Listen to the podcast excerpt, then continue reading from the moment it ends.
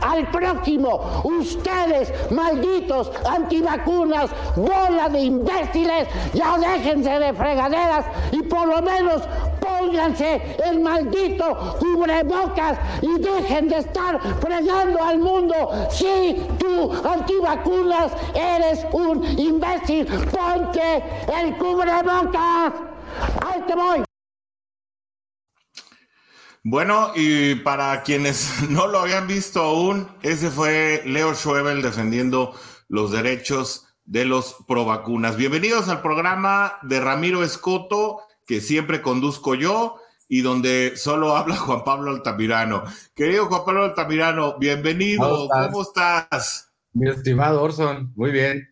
Gente que nos hace favor de este, recibirnos en sus casas. Ya llegó el chip ya pues. Chief, ya, por lo menos ya no tengo que conducir. Estoy aquí, ya estoy aquí. ¿Quién tiene comida en tu casa, Chief? No. ya me puedo ir yo. No, no, no, pues es que ya estoy en la, en la recuperación del, del tratamiento este, de la cara y bueno, pues este, hay que esperar todavía. ¿Vas a no verte como este, como acá, como pizza de hot? Este, sí, hombre. Este, de hecho, ¿sabes qué? Fíjate que qué bueno que tocas el tema. Yo lo recomiendo porque para la gente que es de piel delicada, y me refiero a piel blanca, por ejemplo, eh, se puede minimizar mucho el riesgo del cáncer en la piel si vas con tu dermatólogo y eh, adviertes pues esas manchas que no se ven por la exposición solar, pero que salen a través de tratamientos. Entonces, es un, es un tema de prevención que además mm, te ayuda o me ayuda, en este caso ya, a hacer conciencia del que realmente tiene que ser el cuidado de la piel. O sea, no nos cuidamos, eh, o muy poca gente se cuida, y ahora el tema de usar protector solar, pues ya, tiene que estar el resto de mi vida, pero, pero de verdad es un tratamiento que sí recomiendo, pero le sufres fuerte porque te abre la piel, ¿no? la, belleza cuesta, la belleza cuesta. Este, no, pero sí sientes, este... duele, Fellito, fellito, pero ah. bueno, con todo y además el mensaje de, usar cubrebocas, este, sin gritos y sin alaridos y sin cosas de esas, sino sin simplemente ser objetivos en esa parte. No, no, no, pero espérate. El señor, tú. Yo sin micrófono, que a todo dar. Nosotros, estamos muy acostumbrados a Leonardo Schwebel, digo, lo conocemos de toda la vida y hemos coincidido no en uno, sino yo podría decir, yo diría que en más espacios de los que muchos quisiéramos, pero hemos coincidido. A ver. Oye, el que no lo conocía era Jimmy Kimmel, ¿eh? No, ni Jimmy Fallon, ni Stephen Colbert. O sea, creo que, o sea, nosotros nos puede dar mucha risa. Pero a ver, al señor le aplaudieron en foros. A ver, otra vez, estamos hablando de. yo, yo lo único que te digo, Juan Pablo, es que, ok, hay, hay en estos momentos, incluso generacionalmente, compañeros de trabajo en, en la radio que me dicen, es que esta es la nueva forma de comunicar a las nuevas generaciones. A ver, las nuevas generaciones no ven la televisión, primero, ¿sí? Segundo, eh, yo no voy a hablar de, de, esa persona porque es darle más publicidad, pero yo lo único que digo es, yo prefiero prestigio que fama. Sí, claro. A ti tal cual.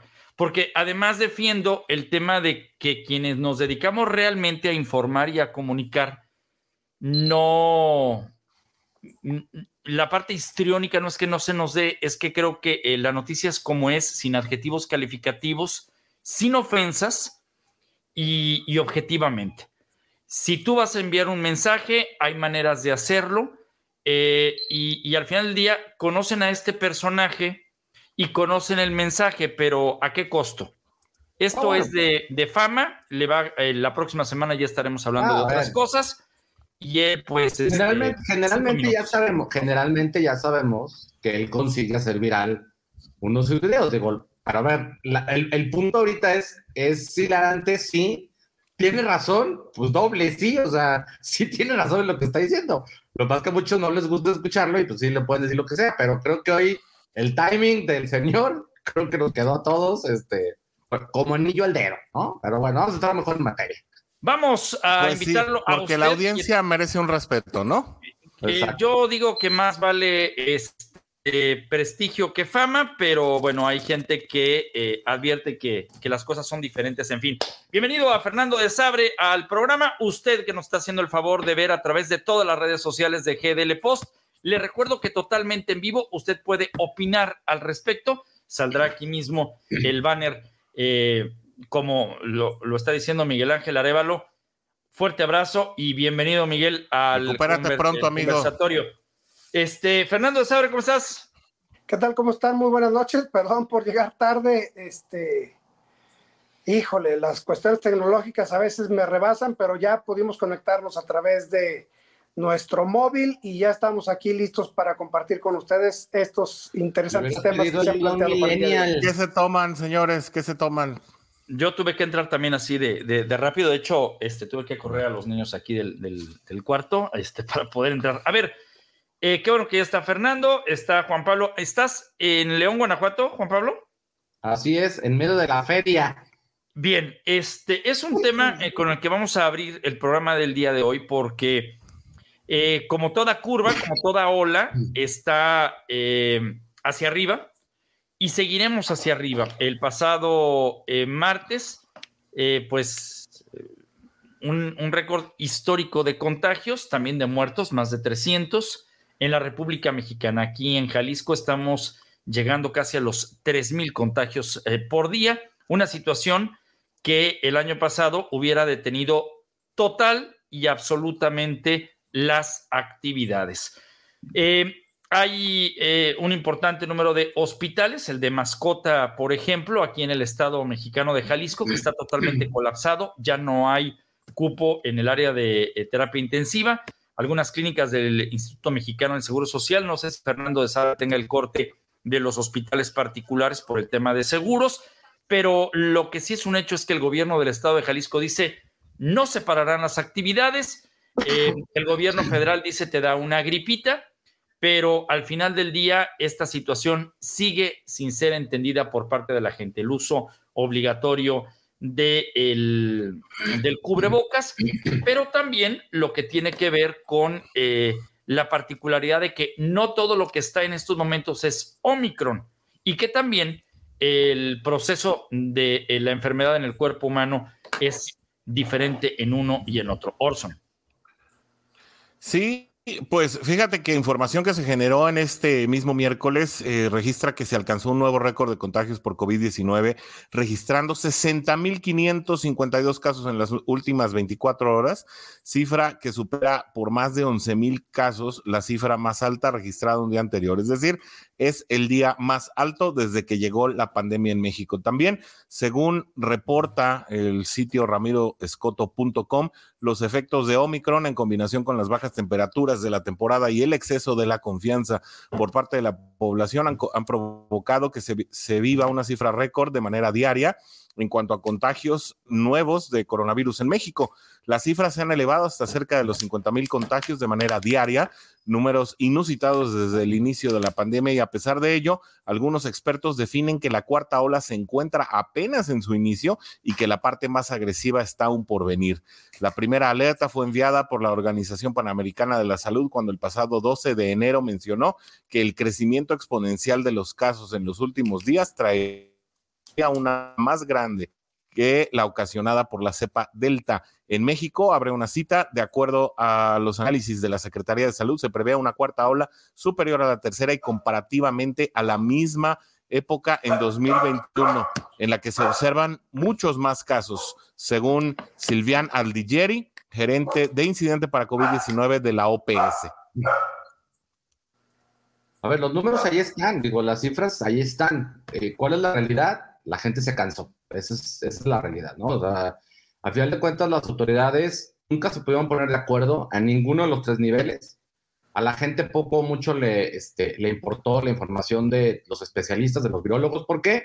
Pues porque tenemos un papanatas que se llama señor Hugo López Gatel, que pues, cuando no dice una barra basada dice una estupidez. Entonces, pues eso también ocasionó que eh, al final la gente no creía tanto en este tema del Omicron. Y peor aún, ahora que se están contagiando el Omicron, pues muchos de ellos están diciendo, ay, pues nomás tuve ahí unos, este, unos sintomitillas ahí medio raros, como que sí fue gripita, ¿no? Al más puro estilo de, que predica desde Palacio. Oigan, se siente como gripita porque están vacunados. Yo quisiera más bien que le preguntaran, si es que sobrevive, alguna de las personas que no se ha vacunado, que tuvo Omicron, a ver si es cierto que le fue igual que a ustedes, pues ahí con una gripita, o sea, pues es que tampoco, o sea, es otra vez hablar desde cierta postura, no completo, porque a ver, tú ya tienes un, tú ya tienes dos dosis, pues claro que el virus, este, te iba a dar con menor intensidad, pero de allá decir, este, ya soy inmune, la nota que hoy publica este, el, ministerio, el equivalente a la Secretaría de Salud, pero de Israel, en donde dicen, oigan, estamos haciendo estudios y inclusive con un cuarto refuerzo, el porcentaje de inmunidad para el COVID no mejora. O sea, no hay mejora entre la tercera y la cuarta dosis. No es por acumulación. Es una cuestión este, biológica. Y entonces están alertando el país que más población vacunada, por cierto, ya tiene en relación al resto del mundo. Ellos dicen, el cuarto refuerzo no previene el contagio de COVID. O sea, caray, ¿qué tiene que pasar para que en este país agarremos la onda, ¿no? Digo, las autoridades de todas maneras, es evidente que no van a cerrar la economía, no se puede ya a estas alturas, pero también siento que la gente no quiso, no quiere y no va a querer hacer su parte. Digo, esto ya, ya, ya ahora sí es un hecho. Podremos poner todas las cifras de muertos que queramos. La gente que no quiere entender, no va a entender. Tan, este, tan no, tan no va a entender que eh, yo te, conozco un caso muy de cerca de una persona que fue obligada a regresar a trabajar aún con el COVID aún habiéndole avisado a los, a los compañeros de trabajo que tiene COVID, pues todos están yendo a trabajar porque si no los corren. Entonces, eh, digo, esto es, esto es increíble. Eh, no hay una, no hay una, como tú dices, Juan Pablo, no hay una participación de la sociedad en este, en este caso, en este tema. Y la verdad, los hospitales, los privados, están saturados. Aquí eh, quiero hacer una, una, una acotación en este tema de los hospitales, porque, eh, por ejemplo, Puerta de Hierro Sur en Guadalajara, pues solamente tiene cuatro camas destinadas para COVID y está saturado. No quiere decir que todo el hospital está saturado con casos COVID. Sí, esto ya lo hemos dicho una y otra vez. Eh, los indicadores de los hospitales que envían al sector salud tienen que ver con lo que destinan cuando son en, del ámbito privado. Pero ahí, Fernando, por ejemplo, el asegurado hacia dónde se va. Es decir, eh, ¿qué, opciones pudiera tener si ya no hay eh, privados? Pues se va al público, ¿no? Sí, claro. O sea, no, tiene que recurrir por sus propios medios o bien insistir en, el hospital para que poco a poco vayan abriendo alguna, algún espacio. Ahora, eh, el, tema también es que todo el mundo está diciendo hoy, sin, creo, díganme ustedes que le saben un poquito más, este, eh, que esta, esta ola con cinco días es más que suficiente, entonces, que porque es una gripita, entonces, caray, está, está complicado. ¿Ibas a decir algo, Orson? No, pues en definitiva, solamente que creo que lo que está sucediendo es una licuadora de, situaciones que ya se comentaron aquí, como dice Juan Pablo, pues parece que la gente sí llegó a un hartazgo, pero pues yo más que un hartazgo al encierro, yo diría, bueno, ¿quién se harta de estar sano, no? Cuando tu salud es realmente lo que está en juego, pues yo creo que no hay hartazgo social que valga la pena como para volver a, a, un aislamiento inteligente. Creo que hoy sabemos mucho más del COVID de lo que sabíamos a su llegada. Creo que hoy se puede ser inteligente para prevenir un contagio eh, y obviamente pues estos, estos temas del manejo de la autoridad y que precisamente esta autoridad no esté sentando un precedente, pues obliga y da paso a ejemplos como los que pone Fernando de, Sabra en relevancia, en los que patrones, pues sin ningún tipo de restricción y sin eh, ningún tipo de reprimenda, hacen asistir a los empleados a los centros de trabajo aún enfermos, pues porque simplemente hay una autoridad ausente que no se va a hacer cargo de la situación y que eh, más allá de, ponerse en un plano de autoridad a manera de cumplir con su 50% de responsabilidad, pues eh, resulta que está dando más bien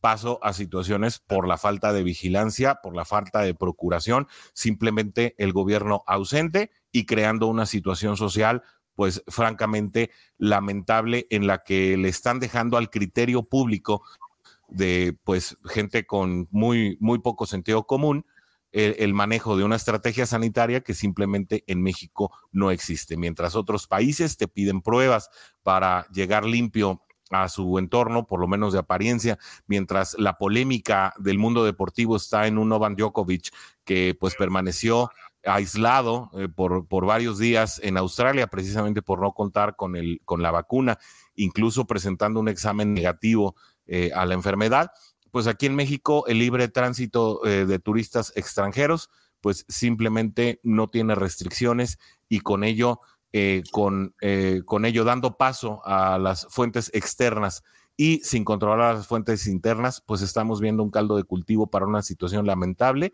en la que, según las, las notas a las que dábamos lecturas hace apenas unos minutos, pues la ola comenzará su descenso apenas a mediados de febrero en lo que podría ser pues un escenario muy prolongado para un país como México que sí ya no puede eh, espérame espérame Juan Pablo que porque ya estoy finalizando que sí que ya no puede eh, sostener un, eh, un, entorno financiero y económico de cierres que ya no los puede soportar sí pero porque también el gobierno se hizo ausente en apoyar al empresariado mexicano.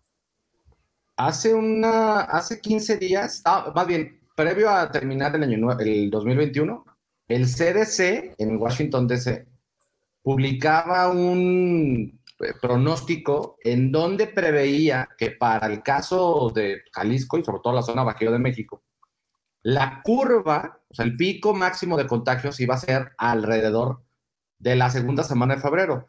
Tú ahorita dices que tú tienes una nota donde dice que estaría bajando a esa fecha. ¿A cuál haremos caso tú? Pues el reporte al cual daba yo lectura corresponde a la oficina de la OPS, que sabemos que es la dependencia latinoamericana de la Organización Mundial de la Salud. Eh, no creo que en Washington estén tan perdidos, pero pues prácticamente estamos hablando de un umbral de 15 días, o sea, creo que los dos coinciden, mediados de febrero, finales de febrero, pues potero, potaro. Tengo, tengo eh, varios temas eh, en, la pizarra para eh, deshojar la margarita de los otros datos este miércoles, pero antes de concluir, Orson, y aprovechando que estás tú ahí, el asunto tiene que ver con dos temas. Juan Pablo y Fernando me darán su punto de vista. Primero, que en esta oleada, no importa si es la cuarta, la quinta, la sexta, volvió el tema del principio. Es decir, tú bien decías, hemos aprendido del COVID, o al menos ya tenemos más idea, pero también el mercado ha hecho lo propio. ¿A qué voy con esto? Que te cuestan más caras las mascarillas, eh, eh, eh que es la Preventivas. NK95. Exactamente. una vez más, el tema del Lysol y los desinfectantes. es decir, volvió a haber una demanda de esta clase de productos y por supuesto el mercado de algunos se está haciendo eh, rico, por un lado. Y por el otro lado, el tema, eh, no queremos dar ideas, pero eh, pues comienza a ver en el mercado las falsificaciones de los certificados de vacunación y también pues todo lo que tenga que ver con el, el mercado negro de otros, otros asuntos como también eh, los famosos permisos del Instituto Mexicano del Seguro Social o las certificaciones que laboralmente ya están afectando incluso a hospitales y a servicios públicos. Eh, rápidamente voy un minuto con cada uno, Fernando de Sabre.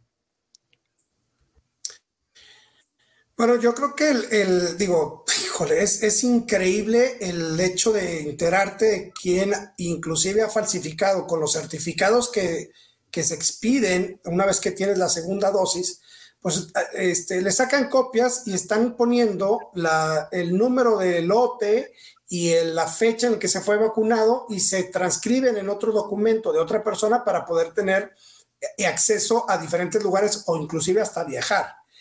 Eh, es, aquí es un tema social, es una tontería lo que estamos haciendo todos, que estamos metidos todos Una porque, eh, como tú lo apuntabas hace un momento, no podemos otra vez cerrar la economía, sin embargo, debe de cerrarse la economía, o sea, debe, debemos, si queremos detener este tipo de contagios, debemos parar por lo menos, por lo menos una semana, pero eh, es, muy difícil porque no se va a poder, no hay pantalones tampoco en el gobierno para poder poner orden y estrategia conjunta, porque tampoco hay estrategia conjunta, cada quien está en cada gobierno jalando un paso cuenta, entonces así no se puede.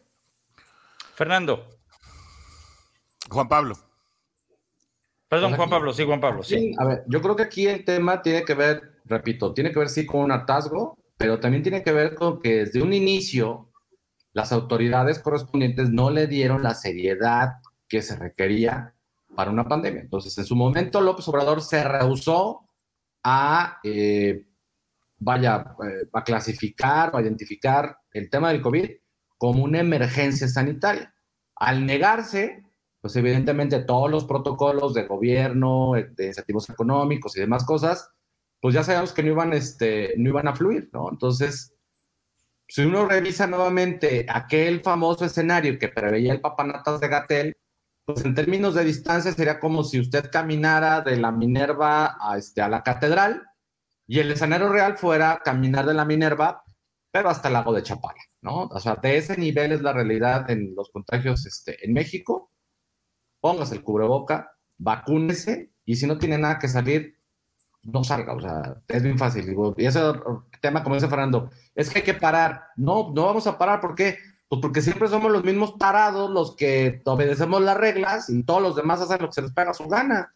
Entonces. y no, no se vayan a enojar los conductores, además. Exacto. Entonces, está cañón.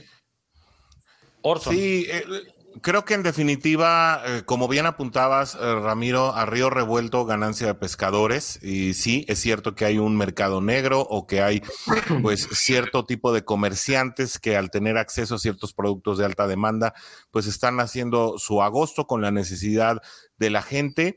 Pero este río no estaría tan revuelto si, insisto, existiera una estrategia integral por parte de las autoridades como ha existido en algunos otros países donde el COVID sigue, porque el COVID pues es una, al final e, e, es, el ingrediente máximo de una pandemia que hay que dimensionarla como tal. Las pandemias no se acaban en uno o en dos años y quienes creen que por ser Omicron una, una cepa que ha mostrado poca resistencia a las vacunas, es decir, que da como una pequeña gripita, no eh, significa con esto que se deba asumir que las siguientes cepas que se generen o las siguientes cepas que enfrentemos durante el desarrollo del 2022 necesariamente tienen ese comportamiento. Creo que si algo nos ha distinguido a la humanidad en general desde la llegada de la pandemia es el exceso de confianza.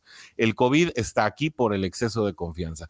Dice Fernando de Sabre, tendríamos que cerrar por una semana. Estoy de acuerdo, pero no tenemos los elementos para hacerlo ya en ningún lado. Creo que ninguna economía puede ya parar como paramos en aquel momento de marzo de, 2020 eh, y simplemente no va a suceder.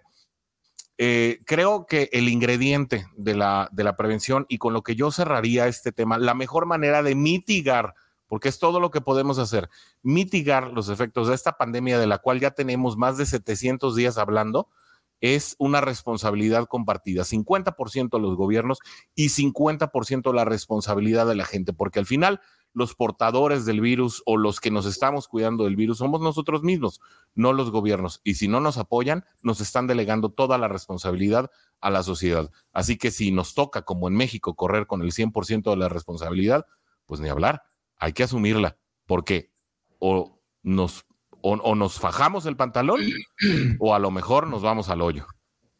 Totalmente de acuerdo. Vamos al siguiente paso y bueno, no hay que olvidar que eh, los medicamentos que fueron autorizados por COFEPRIS, estos que pueden eh, minimizar, por supuesto, los riesgos de gravedad, serán controlados por el gobierno. El gobierno que no ha tenido ni siquiera la oportunidad de demostrar que es buen, buen administrador de la salud, comenzando por las quimios para los niños con cáncer, los medicamentos para los mismos, en fin. Sabemos pues que Hugo López Gatel con esta declaración hunde aún más un barco sin timón y sin capitán. Vamos al tema de Delfina, la señora encargada de la educación, la que quiere eh, aspirar al Estado de México, la abanderada de Andrés Manuel López Obrador para Morena. Muchos dicen que con el tema de la extorsión, que es bote, tal cual, es un delito, está penado, punto y se acabó, pues tendría que rendir cuentas, sin embargo ella se encuentra ahí y hasta con un voto de confianza. ¿Qué es lo que pasa en el caso Delfina? Estoy contigo, Juan Pablo. Pero el caso Delfina es una mentada de madre, o sea, con todas sus letras, así con letras, con marquesina y luz, todo. Es una mentada de madre por donde se le vea. Para no entrar en discusiones de si tiene las pruebas, si tú presentas, porque es una, la verdad es que es, de verdad es que es lamentable lo fútil, pueril y asqueroso de la discusión tan ramplona y tan simplona que se en redes. Yo solamente me invito un solo dato. La sentencia de parte de los miembros que conforman el Tribunal Electoral del Poder Judicial de la Federación fue unánime. Eso significa que todos los consejeros, incluidos los que son afines de Morena, votaron por lo que lo que había hecho esta señora era una ilegalidad. Y tan fue una ilegalidad que multaron a su partido con 4.5 millones de pesos. Multa que, por cierto, se va a pagar de la lana que le entrega el INE este, al partido y esa lana se entrega de parte de nuestros, este, de nuestros impuestos. Digo, porque luego también hay que ver la otra discusión pendeja que traen con el tema de que es que el INE cobra un chingo. A ver, ninguno de los partidos ha dicho nada porque sí se van a fregar 5.800 millones de pesos que les entrega el INE. Pero entonces aquí el tema de Delfín es bien sencillo. El fallo, o sea, la sentencia fue unánime. Ya todo lo que quieran hacer son puras pinches maromas chairas para justificar a una señora que extorsionó a trabajadores, que cobró derecho de piso a trabajadores y que encima ese dinero se utilizó para campañas electorales. Hicieron muchísimo más desmadre por unas pinches tarjetitas de Monex, que al final en Morena no pudieron demostrar absolutamente nada. Y en el caso concreto de Delfina, una determinación o una, eh, una dictaminación unánime, todavía que salga el presidente a decirle, yo confío en Delfina, pues es igualito que hay que aguantar, Rosario, hay que aguantar. Nada más acuérdense dónde está Rosario y donde probablemente termine Delfina cuando el presidente necesite echar mano de sacrificables para que no lo vayan a tocar en el año séptimo de su mandato. Híjole. Fernando de Sabre. este, pues bueno, es que el, caso de Delfina se repite también, o se, no se repite, sino eh, lo tengo muy presente aquí en Jalisco, sobre todo en el municipio de Zapopan, con algunos personajes que han sido señalados en, eh, que hacen exactamente lo mismo, es decir, te invitan a trabajar, eh, te prometen un sueldo de 20 mil pesos mensuales, pero les tienes que dar 10 a ellos y te quedas con 10. Y, en, una, en uno de los temas, en alguna ocasión, alguien me decía, pues es que el cuate ganaba 5, ahora le van a dar 10, pues está feliz, por eso no repela. Eh, ahí es, ahí el, el tema vuelve a ser un tema de la sociedad un tema que no estamos acostumbrados a, levantar la voz, a exigir y a pedir que se respeten los derechos, eh, pero sobre todo al conformarnos con que pues, es gobierno de todos y lo hacen todos. Si lo hace el de arriba, los de abajo, pues qué. Y, la señal más clara es que la señora Dolores Padierna, pues va a ser la directora del, del Banco Chairo. Entonces, Imagínense nada más la que le dio y la que fue a la papelería a comprar las bolsas de ligas para que el esposo René Bejarano los envolviera y se las entregara al movimiento, pues bueno, este, pues está cañón. Y esto de Delfina, pues no puede ser eh, eh, con el espaldarazo de que tiene este, aquí preparado mi amigo Orson. Ponlo nomás para que veas la finura del tipo que defiende a la persona más corrupta exhibida en los últimos tiempos en México. Que ya lo he planteado en otras ocasiones. Por eso me extraña lo del INE. No era este el video. Eh, déjame buscarlo. Ay, disculpe usted, ay, disculpe. Oye, no, pero a ver. Pues las cosas de estar en vivo, ¿no? Sí, a ver, ahí te va. Imagínate, pones a Delfina Gómez al frente de educación, ¿no? Luego pones a Dolores Padierna al frente del Banco del Bienestar. ¿Y quieres que Pedro Salmerón sea tu cónsul en Panamá? Oigan, pues no hay que ser muy, muy genio como para saber qué es lo que están planeando. O sea, espérense tantito, por lo menos la poquito, ¿no? O sea, por lo menos. Oye, ¿qué, en Panamá no es donde están los paraísos fiscales? O sea, ¿qué, no en Panamá están los paraísos fiscales? Eso es lo que yo digo, pues, o sea, pero es lo que le decía Orson hace rato. A ver, es que ni modo de en cada comentario que nos hacen en redes, estar poniendo toda la información este, que sabes, o estar copiando los mismos links para que después este, Facebook o Twitter nos, nos baneen por creer que somos, este, que somos spam. Es que la gente tampoco está haciendo su chamba, o sea, esa es la, esa es la realidad. Lo de Delfina no hay manera de defenderse, o sea, por menos que eso. manera. Por menos. ya la defendió. O sea, el, el, hombre más corrupto de México defiende a la mujer más corrupta exhibida. Digo, después de la, de la exhibida que le pusieron aquí a, esta persona, a esta señora.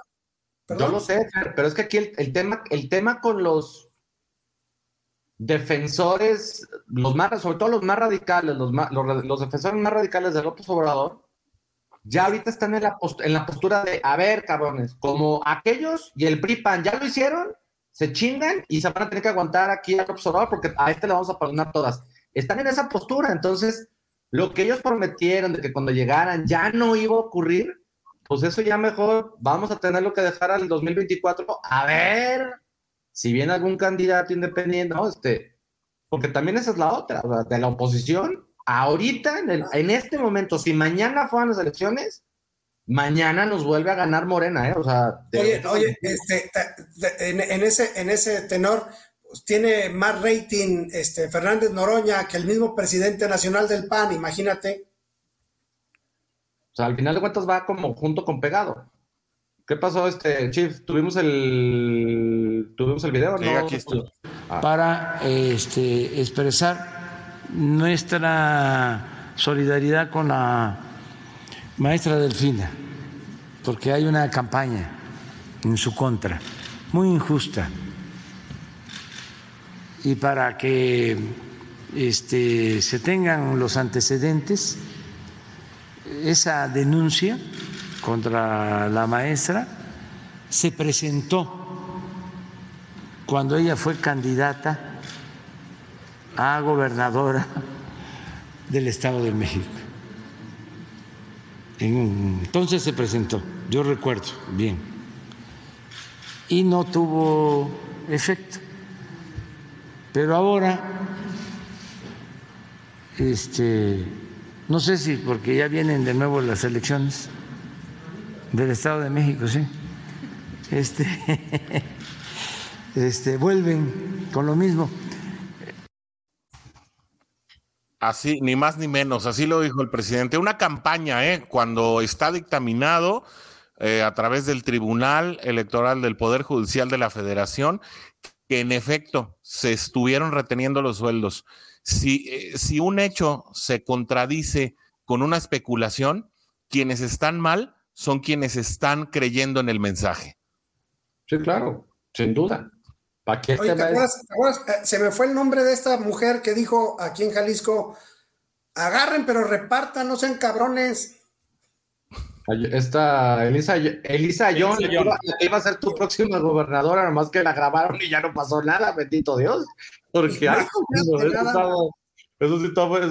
eso, sí daba, mello. A ver, pero esto tiene que ver, esto tiene que ver justamente no solamente con el asunto de Delfina, sino que también de algunos personajes que eh, la Secretaría de Relaciones Exteriores palomeó porque no le quedaba de otra a las recomendaciones que hizo el presidente Andrés Manuel López Obrador, que eh, en pleno resguardo por el COVID, pues dio como eh, embajadores. Hay uno de fina estampa que es que además cobra como segundo en la editorial de El Gobierno eh, y que pues, eh, entre otras cosas, se la pasa insultando en el Twitter, si no te gusta, te bloquea, en fin, eh, situaciones que no le han venido bien, incluso con señalamientos de acoso sexual, etcétera, etcétera, pero el presidente minimiza lo mismo que a Delfina, es decir, estamos viendo un presidente cuya realidad solamente está en las cuatro paredes de Palacio Nacional y en donde los discursos que advierte, en todos ha dicho lo mismo en los últimos tres años, es decir, no nos, no nos podemos esperar un anuncio realmente trascendental cuando la misma narrativa ha estado vinculada con que todo lo que eh, se critique es de parte de los adversarios o de la gente que está en contra de el desarrollo de la 4T. Una 4T que en tres años no hemos visto y cuando preguntamos, lo dijimos la, la emisión anterior, es ni siquiera los militantes de Morena saben a qué se refiere o cómo se construye. Yo creo que lo más hilarante en el caso de los nombramientos es que la misma gente que de pronto defiende o abandera otro tipo de causas, en el caso de la 4T, son los primeros que callan. O sea, en el caso concreto de Pedro Salmerón, ¿no? que lo mandan, este, o lo bueno, lo quieren mandar como cónsul de Panamá, habrá que ver también este, todavía que dice Panamá. Eh, pues caray, o sea, Estefanía Veloz y la Viri Ríos y la senadora, o sea, todas estas feministas de ocasión que se suben cuando les, cuando les ordenan o cuando pueden, en este tipo de casos en concreto y en el caso también del diputado Saúl Huerta, han callado como momias y no han querido decir absolutamente nada. ¿Por qué? Pues porque es prácticamente indefendible. O sea, a ver, ¿por qué está Pedro Salmerón ahí? Pues porque la señora Betty le pidió a su marido que le hiciera el paro y lo nombrara cónsul en Panamá, pues porque es su compa. Hoy lo va a quitar. No, si la señora dice que no, nadie. O sea, ¿tú le dirías que no a tu esposa? A ver, usted, usted está casado. Y, podrás decir que no. Y podrás decir lo que quieras, Juan Pablo, me regresa un poquito al tema de las mañaneras y las desacreditaciones, eh, pues eh, ahora sí que honoris causa, ¿no? No sé cómo, eh, cómo distinguirlas, pero esta, esta mecánica muy cansada ya de decir que todo lo que se critica o se maneja información adversa a la cuarta transformación se trata de una campaña en contra, pues yo creo que ya no hay peor campaña contra la 4T que los resultados de la 4T. Eh, a tres años casi de estar gobernando eh, sin resultados, prácticamente en el que la mañanera se ha convertido más en un ejercicio de apaciguar la opinión pública o de contradecir o de hacer una apología de lo que se está manejando en, medios independientes y en medios críticos, en lugar de sentar la agenda, yo creo que vale la pena que lo revisemos, señores, aquí en la mesa. Antes, desde la mañanera se dictaba la agenda, ahora ya no, ahora se apagan fuegos desde Palacio Nacional prácticamente de lunes a viernes y eso creo que le ha cambiado la tónica a la narrativa de López Obrador, que ya prácticamente solo puede acudir a temas de bomberazos, de, apagar fuegos a sombrerazos e incluso ya no ha habido tiempo para ataques como antes. Ahora todo el tiempo es defensa, eh, comenzando por la sección de los miércoles, donde está una Ana Vilchis, que además de no saber leer y de tener siempre un libreto, eh, que, tiene de credibilidad lo que yo tengo de físico termonuclear, pues eh, da ya una, una credibilidad muy baja entre los críticos a, las, a, las mañaneras y al contenido que se genera en ellas.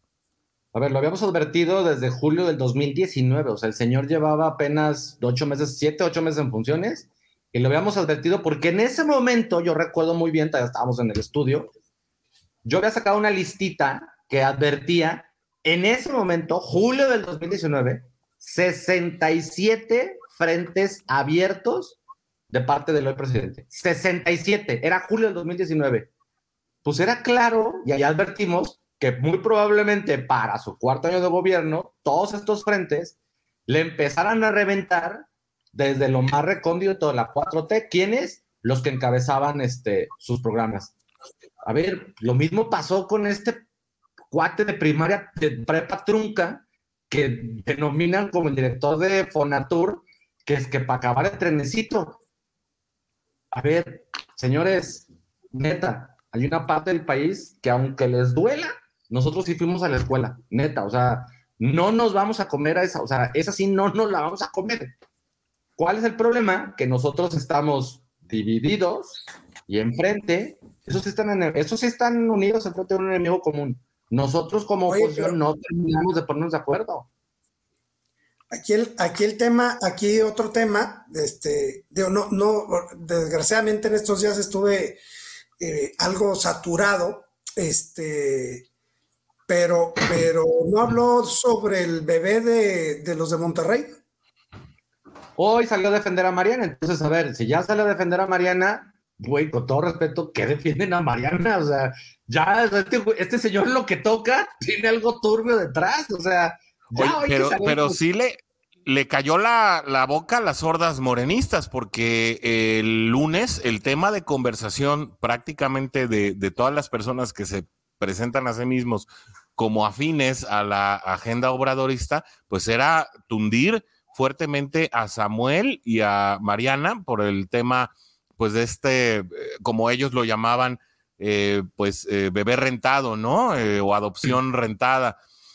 Sin embargo, al, momento de, darle la vuelta a la conversación, precisamente hablando de cómo, pues tampoco se quejaron mucho cuando el presidente habló en favor de la, de la venta de menores, en, porque era tradición en el sureste mexicano, y después de salir a la luz diversos materiales en los que pues también se ve al presidente haciendo gala de su popularidad entre la población infantil con niños que incluso se pintan en el, en el vientre.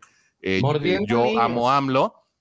Exacto. Entonces, pues parece que el discurso pues eh, ya cambió y que ya fue incluso hasta irrelevante para ellos. Lo que, lo que creo que merece que platiquemos Juan Pablo y Fernando, y ahorita que regrese Ramiro, es este, esta, esta situación de la que tú, de la que tú hablabas antes de que entráramos al aire, Juan Pablo, en la que pues eh, pareciera que este tipo de escándalos son eh, no solamente el caldo de cultivo, sino el menú diario de figuras que, que a través de, de, su alta mediaticidad usan la polémica como vehículo de popularidad está bien que esto suceda cuando estás hablando de las Kardashian, cuando estás hablando de deportistas, cuando estás hablando de figuras intrascendentes, pues más allá del entretenimiento. Pero cuando hablas con cuando hablas de quienes manejan los destinos políticos de una nación, de un estado, de un municipio, caray, yo, yo no sé qué tan lícito sea esto. A ver, había, hubo un caso, digo, antes de entrar en, antes de entrar en materia, había un, hubo un caso muy sonado, de hecho toda la comunidad internacional nos, nos dimos cuenta de ello y hablamos en su momento también. ¿Por qué? Porque se dio a conocer en su momento una reunión privada que habían tenido Donald Trump, el entonces presidente de los Estados Unidos, y la experta en temas de manejo de penitenciarías, Kim Kardashian, para hablar justamente de una reforma al sistema penal de los Estados Unidos. O sea, no es broma, o sea, sí es cierto. Es cierto, sí pasó. ¿eh? y entonces el presidente le daba las gracias a esta especialista en temas de, este, de administración penitenciaria. Temas penitenciarios. Kardashian, porque había sido muy inteligente, muy elocuente en sus ideas que había aportado para reformar el sistema penitenciario de los Estados Unidos. Dices, ok, está bien. A ver, el tema de Mariana, ¿sí? Por favor, estimada gente que nos ve, le voy a arrancar tantito el el medio del asunto, que es la adopción de los niños. ¿sí? ¿Por qué? Le voy a dejar unas preguntas nada más para que usted las, este, las considere. ¿Alguien tiene copia del comunicado oficial de parte del gobierno estatal que anuncie la promoción de las jornadas de adopción en todo el estado de Nuevo León? Dos, este niño al que sacaron es parte de un proceso de adopción de parte de la pareja, este, hoy de la primera pareja del gobierno de Nuevo León. Tres, cuando hemos criticado a López Obrador de que sale abrazando y este, besando niños y mordiéndolos para la foto, ¿no son los mismos que hoy están defendiendo a Mariana? A ver, la señora Mariana Rodríguez Cantú, antes que primera dama y todo lo que ustedes quieran, la señora es influencer. Quiere decir que por cada like, por cada vista y por cada comentario que ustedes hacen en sus redes sociales, la señora recibe una lana. Si la señora usó sus redes sociales para subir la foto del niño el fin de semana, para visibilizar un problema, otra pregunta, ¿por qué no lo hicieron desde las redes sociales de comunicación del Estado? Que esas no monetizan. ¿Por qué? Pues porque es un bien social y en el caso de plataformas como Facebook y de Instagram, no pagan dinero por likes y no entregan dinero por vistas. Ese es todo el tema. O sea, no estamos hablando de si está bien o está mal que adopten al niño, no.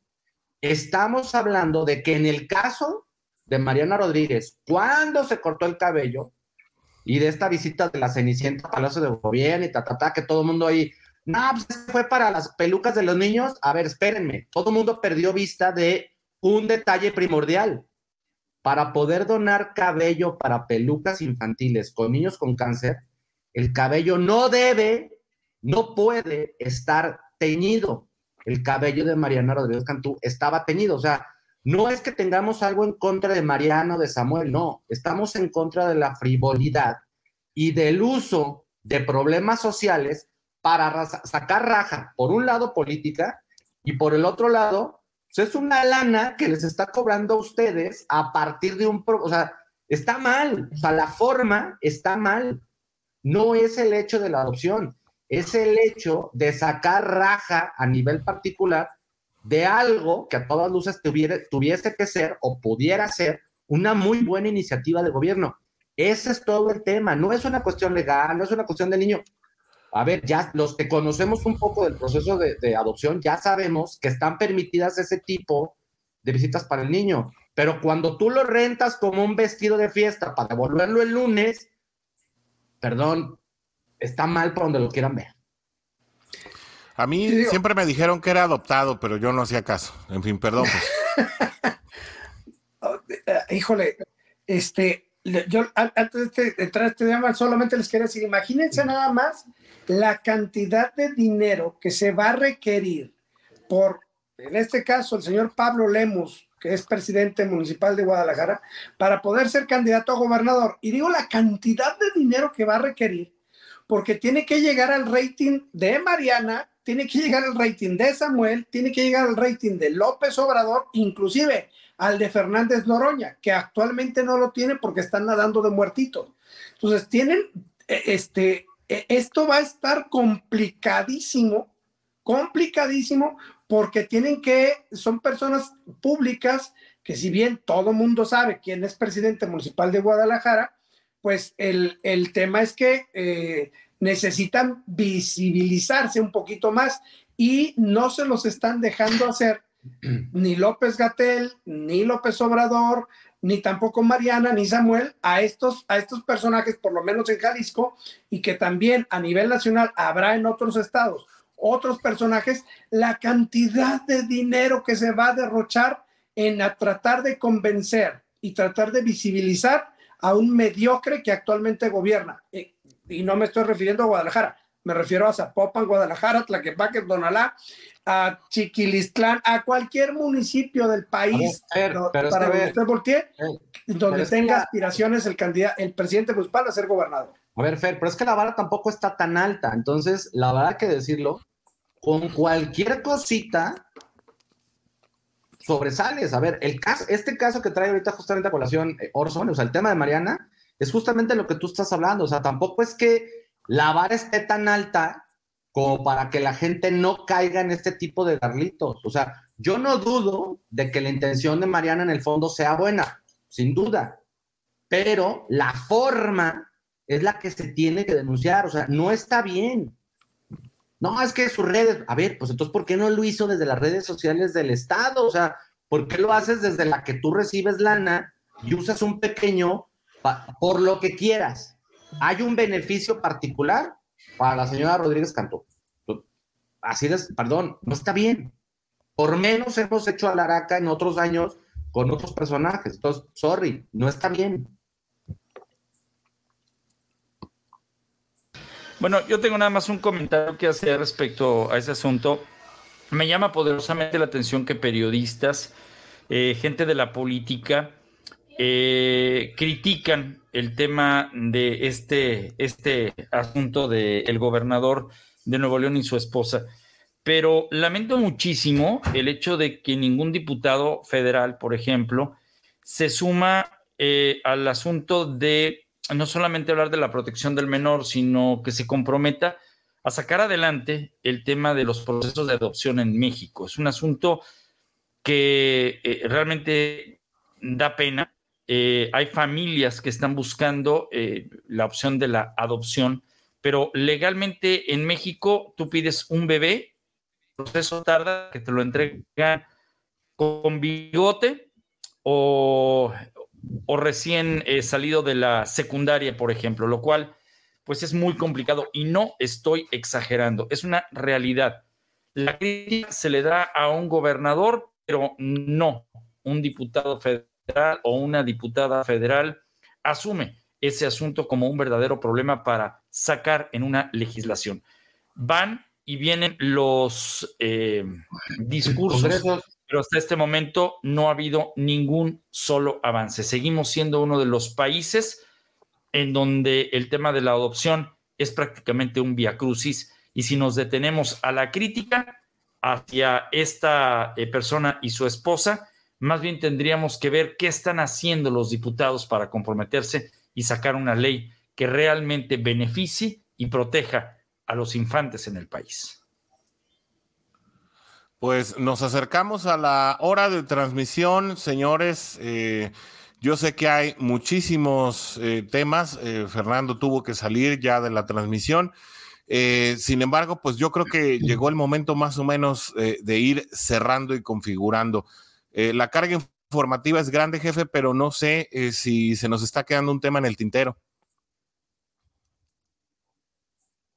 Mm, pues no, no, no que yo sepa que se está quedando algo.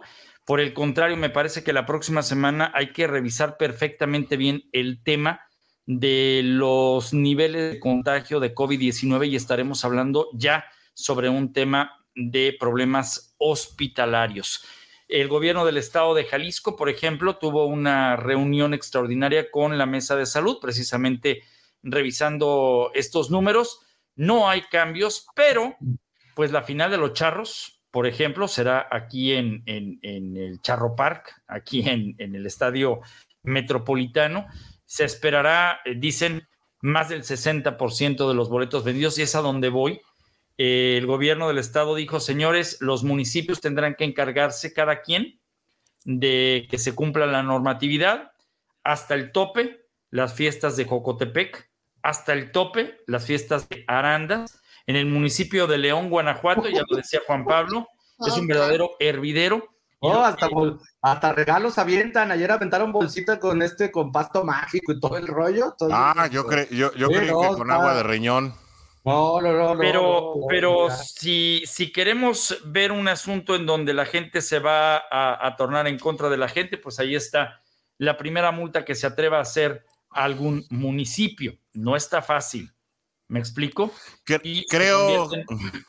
perdón, y se convierten más bien en cómplices de lo que pueda pasar bajo el argumento de, pues ya somos adultos y ya sabemos lo que nos puede pasar.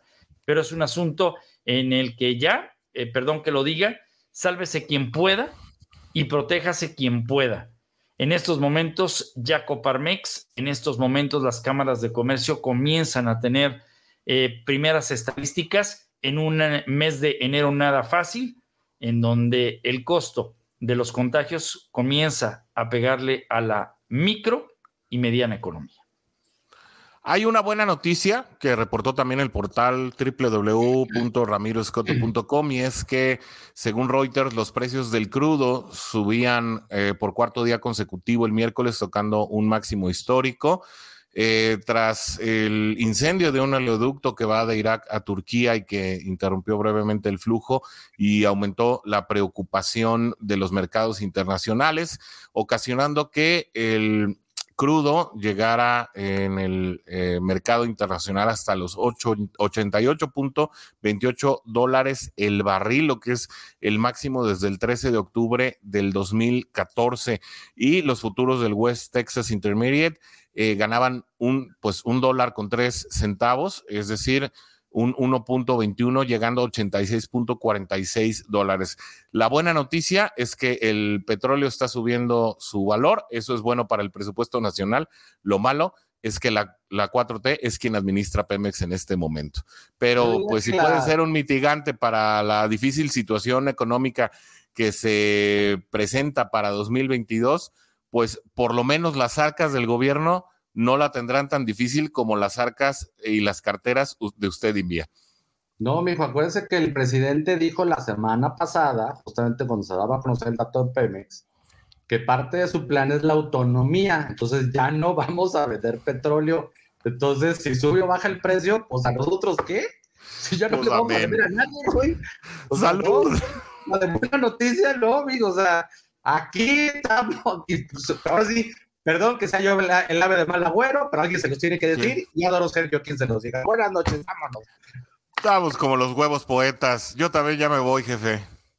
Oigan, pues eh, eh, estoy aquí contestando un tema de preocupación que me dicen en, un chat.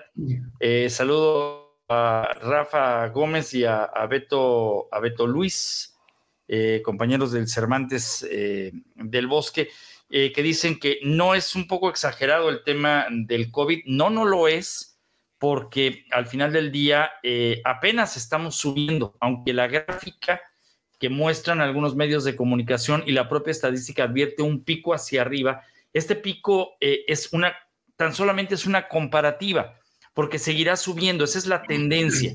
Ah, Hay, como lo decía Orson y el, el propio Juan Pablo y hasta cierto punto Fernando, que hay estimaciones pero también hay que revisar perfectamente bien las condiciones en las que se están presentando los contagios y son números eh, aproximados, es decir, eh, ¿cuántos tuvimos eh, como récord al cierre de este miércoles, Orson? ¿Nacional? 61, a ver, dame un segundo y recupero la nota. Pero, pero estamos hablando de más de 50 mil. Aquí la tengo, aquí, sí, no, definitivamente. Ah, Son 60.552. 60.552 en las últimas 24 horas. ¿Qué es la cifra oficial de las pruebas que reportan por estado? ¿Cuántos hay eh, activos? Eh, te debo ese dato, no, no, lo traigo en la información que tengo, ¿eh? pero. No, pero, pero, el promedio debe estar alrededor de un millón. Pero aquí el asunto es, más aparte, los que se encuentran en casa o los que se encuentran asintomáticos y esto hay que revisar cuántos son de Omicron. No todos son de Omicron. Y los que están eh, eh, activos de Omicron, pues estamos hablando de que es 30 veces más contagioso. Eh, súmale que el promedio, el promedio, en el mejor de los casos, para volver a la actividad cotidiana son cinco días con protocolos de prevención es un problema caótico. De verdad es un tema en el que, por ejemplo, aquí el DIF Guadalajara ya tiene una merma de 100 personas en su plantilla. El Ayuntamiento de Guadalajara, el de Zapopan, la Fiscalía del Estado, eh, en fin. Eh, y, es complicado, de verdad, de verdad, este, porque además los patrones en un mes de enero tienen que garantizar el sueldo a través del llamado eh, permiso del Instituto Mexicano del Seguro Social. O sea, cuidado, vendrá un tema de desabasto, vendrá un asunto eh, que eso ya está planteado. Y peor, ante esta circunstancia, los medicamentos para gente que lo necesita, que están en estos momentos en un estado de emergencia, pues los va a tener que aprobar y dar el gobierno federal. Así es en este país, todo lo concentran y pues nada más falta que el rector de la Universidad Nacional Autónoma de México, que sigue renuente a regresar a clases, por cierto, sea un militar, como estamos acostumbrados. Por cierto, ya me llegó mi carnet de vacunación, lo mandé a hacer en, en PVC, así como, como tarjetita para... Pero chueco, ese tiene Photoshop, no te hagas. No, no, no, no, no. No, ¿cómo no? Ahí dice Pfizer y a ti te pusieron cancino o, agua de Jamaica. aquí está cancino, aquí está. A mí me pusieron Vaporrub. ¿No? Ahí está, mira. Vámonos ya, señores. Buenas noches. Vaporru con broncolín. Bueno. Ahí está. Jefe, vámonos. Gracias por el favor de su atención. Próximo miércoles totalmente en vivo para que usted participe aquí en los otros datos a través de las plataformas de GDL Post. Gracias a nombre de Fernando de Sabre, gracias a nombre de Orson Head, nuestro editor en jefe, y por supuesto desde León, Guanajuato, ahí Juan Pablo Altamirano. Gracias, está usted informado. Buenas noches.